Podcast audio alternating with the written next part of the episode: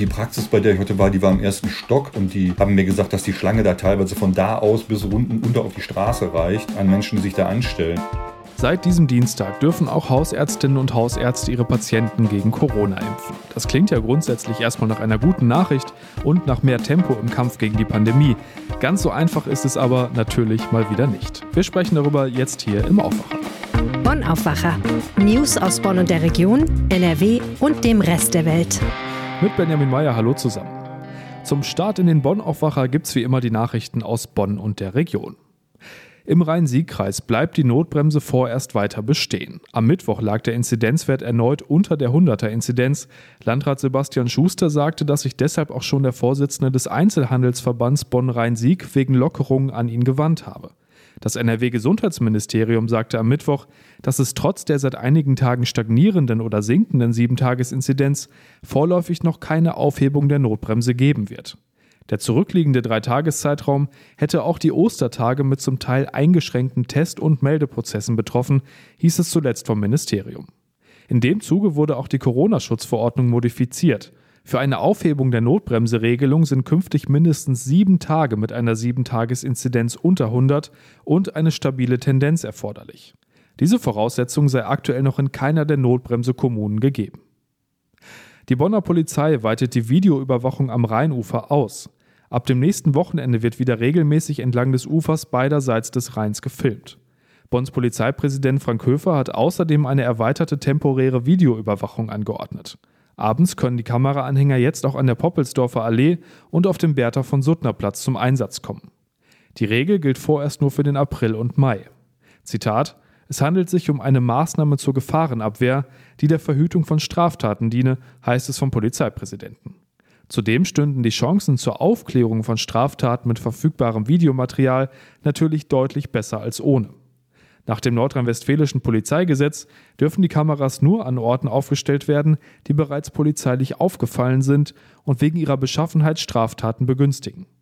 Allein an vier Wochenenden im letzten Jahr hätte die Polizei am Rhein unter anderem über 100 Platzverweise erteilt, acht Strafanzeigen und über 60 Ordnungswidrigkeitsanzeigen protokolliert. Vor dem heutigen Wirtschaftsgipfel haben sich Unternehmen und Verbände aus der Region zu Schnelltests und zu Homeoffice geäußert. Gegenüber dem Generalanzeiger sagte IHK-Bonn-Sprecher Michael Pieck, in Produktionen und Schichtbetrieben ist Homeoffice im großen Stil oft gar nicht möglich. Für Dienstleister und IT-Dienstleister sei das einfacher. In vielen Fällen gäbe es einen Mix aus Homeoffice und Arbeit in Präsenz. Sie würden das auch in Zukunft so fortführen wollen. Zitat Wir fordern daher, dass die Betriebe selbst entscheiden können, wie sie Homeoffice einsetzen, so Peak. Ähnlich sehe es bei Schnelltests aus. Viele Unternehmen und Betriebe wären bereit, ausgiebig und regelmäßig zu testen, wenn sie über genügend Tests verfügen könnten. Bei größeren Produktionsunternehmen wie den Chemiestandorten im Rheinland oder bei Ford in Köln wurden Forderungen nach mehr Homeoffice und einer Corona-Testpflicht zum großen Teil bereits in die Tat umgesetzt. Bei Ford stünden zum Beispiel täglich 1500 Schnelltests für die Mitarbeiter in der Produktion zur Verfügung. Bundesminister Peter Altmaier von der CDU hat für heute zu einem neuen Wirtschaftsgipfel eingeladen. Die für 2022 geplante Landesgartenschau in Bad 9a-Ahrweiler wird um ein Jahr verschoben. Das haben der Aufsichtsrat der Landesgartenschaugesellschaft und der Stadtrat beschlossen. Grund sind große Probleme bei Ausschreibungen und Auftragsvergaben. Insgesamt zeichne sich ab, dass die Landesgartenschau nicht pünktlich zum 20. April 2022 eröffnet werden könne, sagte Bürgermeister Guido Orten am Mittwoch. Die Stadt Bad 9 Ahrweiler hatte im September 2016 von der Mainzer Landesregierung den Zuschlag für die Landesgartenschau bekommen. Vorab hatte es ein aufwendiges Bewerbungsverfahren gegeben. Drei kurzfristig geplatzte Auftragsvergaben haben die Verantwortlichen jetzt zu diesem Schritt bewogen. Die Landesgartenschau soll nun im Jahr 2023 stattfinden. Kommen wir zu unserem heutigen Top-Thema. Bisher gab es die Impfungen gegen Corona ja entweder am Impfzentrum oder von mobilen Impfteams, die dann zum Beispiel in Alten- oder Pflegeheime gekommen sind. Seit dieser Woche läuft die nächste Phase der Impfkampagne. Jetzt dürfen nämlich auch Hausärzte ihre Patientinnen und Patienten impfen. Wir wollten mal einen Einblick bekommen, wie das abläuft und deshalb war mein Kollege Jörg Isringhaus in einer Solinger Praxis, die gestern die ersten Leute geimpft hat. Hallo Jörg. Hi. Jörg, du hast ja in den letzten Tagen mit mehreren Ärzten gesprochen und warst jetzt in Solingen auch nochmal direkt dabei.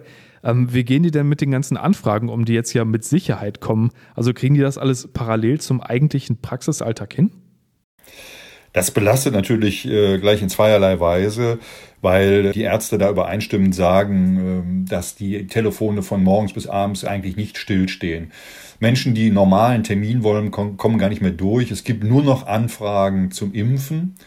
Ähm, das ist das eine. Und zum anderen müssen sie natürlich später versuchen, die Impfungen auch in ihren Praxisalltag zu integrieren, denn der normale Sprechstundenbetrieb, der geht ja weiter.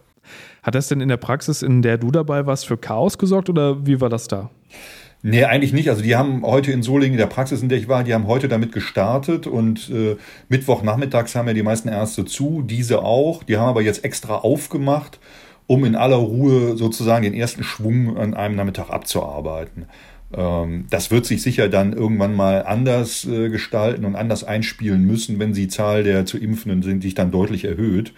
Aber die wollten jetzt erst erstmal so machen. Und was ich aus anderen Praxen und von anderen Hausärzten gehört habe, ist es da ähnlich. Die wollen also in, ihrer, in den praxisfreien Zeiten erstmal impfen und teilweise auch samstags oder sonntags. Wie läuft denn das Ganze eigentlich ab? Also wie sind die Leute in der Praxis, in der du dabei warst, an ihren Impftermin gekommen? Die sind informiert worden von der Praxis selbst. In dieser Gemeinschaftspraxis sitzen vier Ärzte. Die haben sich erstmal zusammengesetzt und haben geguckt, was sind denn jetzt die ganz schwer kranken Patienten, chronisch kranken Patienten, die dies dringend brauchen. Die können das ja am besten beurteilen. Insgesamt kriegt diese Praxis 36 Impfdosen für diese Woche, was natürlich sehr wenig ist, wenn man bedenkt, dass sie 2500 bis 3000 Patienten pro Quartal behandeln. Auf jeden Fall haben sie die dann äh, rausgesucht, haben die telefonisch informiert und äh, die haben dann quasi am Vortag erfahren, dass sie heute einen Termin bekommen. Jetzt könnte man ja trotzdem auf die Idee kommen, ich rufe jetzt einfach mal bei meinem Hausarzt an, dem vertraue ich ja. Äh, vielleicht hat er ja einen Termin frei für mich, auch wenn ich vielleicht sogar noch jünger bin. Das sollte man wahrscheinlich doch lieber erstmal lassen, oder? Nee, das sollte man unbedingt lassen. Ähm, das macht ja keinen Sinn, wie ich es gerade schon erklärt habe. Es geht jetzt erstmal danach, dass wirklich die chronisch Kranken, die Schwerkranken versorgt werden. Außer man ist halt ein junger Mensch, der eine schwere Krankheit hat. Ähm, dann kann man es vielleicht auch mal versuchen, aber ansonsten äh, geht das, glaube ich, vor allen Dingen initiativ von den Ärzten aus, die, äh, wie schon gesagt, einfach nachgucken, wer braucht den Impfstoff am dringendsten, ja. Und äh, die werden dann ihre, ihre Patienten informieren. Also da sollte man sicher noch ein bisschen warten wahrscheinlich muss man ja nicht mehr allzu lange warten. Ich kann mir vorstellen, dass sich trotzdem viele Leute einfach von sich aus melden oder vielleicht sogar einfach zur Sprechstunde in der Praxis auftauchen. Ähm, war das in der Praxis auch ein Thema? Ja, das ist ein Thema. Die Praxis, bei der ich heute war, die war im ersten Stock. Und die haben mir gesagt, dass die Schlange da teilweise von da aus bis unten unter auf die Straße reicht an Menschen, die sich da anstellen einfach und fragen. Die fragen jetzt nicht alle nur nach der Impfung, aber viele kommen dann einfach und, und wollen einfach wissen, was los ist. Die haben keine Lust, sich stundenlang ans Telefon zu hängen. Und das ist halt so. Das Informationsbedürfnis im Moment ist immens. Und das treibt die Menschen um. Ja? Und viele vertrauen dazu noch ihrem Hausarzt mehr äh, als den Impfzentren. Da kennen sie die Leute nicht. Und die fragen halt vorher, hat mir der Arzt sogar heute gesagt, manche haben schon einen Termin im Impfzentrum und kommen trotzdem vorher nochmal zum Hausarzt, um zu fragen, ja, ist das denn alles in Ordnung? Wie läuft das denn ab? Und äh, kann ich denen denn vertrauen und so weiter? Also da ist jetzt eine Menge los in den Praxen, muss man sagen. Und wenn es dann soweit ist, also wie läuft dann so ein Termin ab? Gibt es da dann auch nochmal ein Aufklärungsgespräch und so weiter? Oder ist das eher reinkommen, impfen lassen und zack, wieder weg? Nee, das wäre schön, wenn es so wäre, ist es aber nicht. Also so ist es ja zum Beispiel bei der Grippeschutzimpfung eigentlich mittlerweile. Bei der Covid-Impfung oder Corona-Impfung, da läuft das etwas anders. Also es gibt ähm, ein, ein Vorgespräch auf jeden Fall, in dem man aufgeklärt wird. Man hat aber eigentlich schon diesen, diese Bögen, die man braucht, diese Aufklärungsbögen hm, die hat man sich zu Hause schon durchgelesen als Patient und da muss man nicht mehr im Einzelnen das durchgehen. Das ist in dem Fall, ich war bei einem dieser Aufklärungsgespräche jetzt dabei, hm, aber geschehen, wo man nochmal so, so, so Punkt für Punkt relativ schnell nochmal durchgegangen ist, so Vorerkrankungen und so weiter. Dann gibt's noch einen, so, einen, anderen Bogen, da sind auch nochmal zwei Seiten Papier, ähm, wo auch nochmal über Nebenwirkungen und so weiter aufgeklärt wird. Das Ganze dauert in etwa, heute waren das so, sage ich mal, zehn Minuten dann gibt es einen kleinen Peaks und ähm, dann ist der Teil eigentlich erledigt äh, und danach muss man halt nochmal so 15 bis 30 Minuten in der Praxis bleiben. Da wird man nochmal überwacht, um nochmal zu gucken, ob sich irgendwelche Reaktionen zeigen. Das ist aber auch in den Impfzentren so, ähm, dass man danach, nach der Impfung ja nochmal eine halbe Stunde warten muss, etwa, ob es da irgendwelche Reaktionen gibt. Das ist die Seite der Patienten. Ähm, wie ist es denn für die Ärzte? Also beim Testen gab es ja immer wieder Kritik, dass da extrem viel Bürokratie im Hintergrund zu erledigen ist. Wie sieht das jetzt beim Impfen aus? Ja, also da klagen sie ganz besonders drüber, über diesen äh, ganzen Papierkram. Die haben im Vorfeld viel organisatorisches, dann äh, müssen sie jetzt gerade diese Papiere abarbeiten mit den Patienten zusammen. Das Ganze auch noch in doppelter Ausfertigung. Also ich glaube, so grob über den Daumen fallen pro Patient dann zehn bis zwölf Seiten Papier an. Die Hälfte kriegt der Patient, die Hälfte behält der Arzt. Ähm, das muss ja auch alles irgendwo gelagert und organisiert werden. Und am Abend äh, der Impfung, also des Impftages, müssen bis 22 Uhr auch alle Impfungen gemeldet werden ja, an die äh, Gesundheitsämter. Das muss dann auch nochmal erledigt werden. Also diese Bürokratie rund um das Impfen ist schon immens. Und da erhoffen sich die Ärzte, auch mit denen ich gesprochen habe, dass das alles in den nächsten Wochen und Monaten deutlich vereinfacht wird.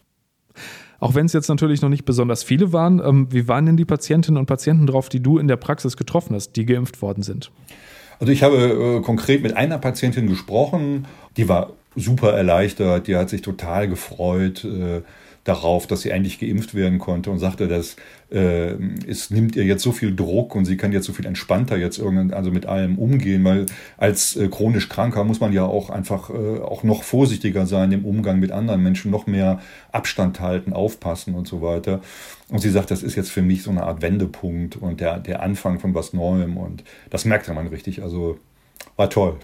Das kann ich mir vorstellen, vor allem wenn es da ja im Moment vor allem um chronisch kranke Menschen geht. Vielen Dank, Jörg, und schönen Tag dir noch. Ja, dir auch. Nicht zu danken. Junge Mutter läuft in Aktienfalle 360.000 Euro Schulden. Das ist der Titel einer Geschichte aus Leverkusen. Letztendlich geht es darum, wie jemand mit ein paar Klicks über eine Viertelmillion Euro Schulden gemacht hat. Fragt man sich natürlich, wie kann das passieren? Mein Kollege Bernd Bussang leitet die Lokalredaktion in Leverkusen und kennt die ganze Geschichte. Hallo Bernd. Ja, hallo. Während es geht ja um die 28-jährige Jenny Schulz aus Leverkusen. Ihr Fall beginnt im November letzten Jahres. Ähm, zunächst mit einem ganz normalen Anliegen. Ne? Ja, sie wollte ein bisschen Geld verdienen für ihre Familie. Sie hat zwei Töchter und hatte noch ein bisschen Geld übrig aus einem Hausverkauf. Es waren 25.000 Euro. Zu ihrem vermeintlichen Verhängnis wird eine Aktie des US-Unternehmens Greenwich Life Sciences. Ähm, was hat sie gemacht? Ja, sie hatte sich mit der Comdirect Bank in Verbindung gesetzt und dort ein Konto eröffnet, allerdings eben mit 25.000 Euro Limit und hat dann eine, ja, wie man es so nennt, unlimitierte Order aufgegeben, denn sie wollte 5.800 dieser Aktien erwerben, weil sie vermutete, dass sie noch günstig seien und entsprechend hat sie geordert ohne zu wissen, wie hoch der Preis in dem Moment, als die Bank die Order vollführte, dann wirklich auch war. Kannst du da nochmal näher drauf eingehen, also was das bedeutet? Entdeckt hatte sie die Aktie ja offenbar für 5 US-Dollar das Stück. Ja, die Aktie war offenbar sehr gefragt. Sie hatte von der Aktie erfahren und hat damit gerechnet, dass sie steigt, aber nicht, dass sie so schnell steigt. Das heißt, der Preis, für den sie eigentlich die Aktie ordern wollte, war in der Zwischenzeit zwischen Order und Erfüllung der Order immens hoch gestiegen. Das bedeutete, dass die bestellten 5800 Aktien plötzlich 600.000 Euro wert waren. Geld, das die Frau überhaupt nicht hatte. Dennoch hat die Bank die Order erfüllt. Dann hat sie natürlich schnell wieder verkauft, aber in der Zwischenzeit hat sie dann ein ziemlich horrendes Minus gemacht. Im Endeffekt saß sie dann auf 360.000 Euro Schulden, die ihr jetzt praktisch ins Minus geschrieben wurden. Das ist natürlich eine unglaublich hohe Summe. Ähm, du zitierst Frau Schulz in deinem Text auch mit den Worten, es ist für uns ein wahrer Albtraum. Die Frage, die man sich stellt, also bei allem Respekt und Betroffenheit für die Frau, auf wessen Seite liegt denn da jetzt der Fehler? Also einerseits hat sie ja selbst den Auftrag gegeben, andererseits hatte sie ja offensichtlich gar nicht so viel Geld. Genau darum dreht sich jetzt der Streit, denn die Frau hat sich einen Anwalt genommen. Der Anwalt spricht von einem hochkomplexen Fall und er sagt auch, es kommt auf die Details an. Die müssen jetzt geklärt werden, denn einerseits ist es ja so, dass die Frau eigentlich nur die 25.000 Euro eingesetzt hat. Das war ihr Guthaben. Einen Überziehungskredit oder dergleichen hatte sie nicht vereinbart. Der Anwalt sagt, rein technisch dürfte sowas eigentlich nicht passieren. Denn unlimitierte Aufträge in der Form, wie es jetzt passiert ist, dürfte es gar nicht geben, weil da sei ja nun eigentlich die Bankenaufsicht vor. Denn wenn eine Bank einen solch unlimitierten Auftrag erstellt, dann muss sie erstmal selbst ins Risiko. Und daran dürfte eigentlich keine Bank selbst interessiert sein, denn sie bleibt nachher im Endeffekt auf den Kosten sitzen. Und was sagt die Bank? Die Bank sagt, sie hat die Geschäftsbedingungen unterschrieben. Es geht um 100 Seiten, die sie offenbar zugeschickt bekommen hat, aber wahrscheinlich nicht in jedem Detail gelesen. Die Bank sagt nun, wir haben nur das gemacht, was die Frau uns aufgetragen hat. Und laut Geschäftsbedingungen ist sie nun verpflichtet, dieses Geld zu erstatten. Wer nun Recht hat, werden wahrscheinlich Gerichte ausfindig machen müssen. Es soll allerdings von der Bank eine gewisse Bereitschaft geben, sich mit der Kundin zu unterhalten, um eine Lösung zu finden. Was ist denn dein Fazit? In dem Titel deines Artikels steht ja das Wort Aktienfalle. Also ich glaube, dass es niemand war, der ihr die Falle gestellt hat. Es könnte einen Fehler im System geben und da wäre es jetzt nun wichtig, Aufklärung zu bekommen. Ich glaube nicht, dass da irgendein, wie soll ich sagen, schlechter Gedanke dabei war, aber so wie es gelaufen ist, ist es natürlich für diese Frau, die sich in Aktiensachen auch nicht gut auskennt, sehr schlecht gelaufen. Und vielleicht ist es aber auch für uns alle der Hinweis, dass wenn man sich mit Aktiengeschäften beschäftigt, dass man dann schon auch jemanden braucht, der einem hilft und der einen berät. Und dass man mit einem schnellen Klick eben vorsichtig sein muss. Bernd Bussang, Leiter der Lokalredaktion Leverkusen, hatte die Infos. Vielen Dank dir. Danke auch. Schauen wir auf das, was heute noch wichtig wird. Die Corona-Zahlen sind weiter hoch, beziehungsweise es lässt sich wegen der Feiertage über Ostern nicht so richtig einschätzen, wie genau die Zahlen im Moment die Realität abbilden. Trotzdem sollen einige Kommunen in NRW das öffentliche Leben zumindest teilweise wieder etwas hochfahren dürfen. Das Ganze findet im Rahmen von Modellprojekten statt. Da wird dann getestet, wie gut digitales Pandemie-Management funktionieren kann. Die Modellkommunen müssen dann nämlich Corona-Registrierungs-Apps nutzen und dürfen dann im kleinen Rahmen und klar abgegrenzt Projekte im Bereich Sport, Jugend, Freizeit, Theater, Kultur, Handel und Außengastronomie öffnen. 26 Kreise und 20 Städte haben sich dafür beworben. Heute gibt das Wirtschaftsministerium bekannt, welche sechs bis acht davon ausgewählt wurden. Die Osterferien neigen sich so langsam dem Ende entgegen und ab Montag gilt dann ja eine Testpflicht für Schülerinnen und Schüler. Zweimal pro Woche sollen sich Kinder und Jugendliche aller Schulen dann selbst testen.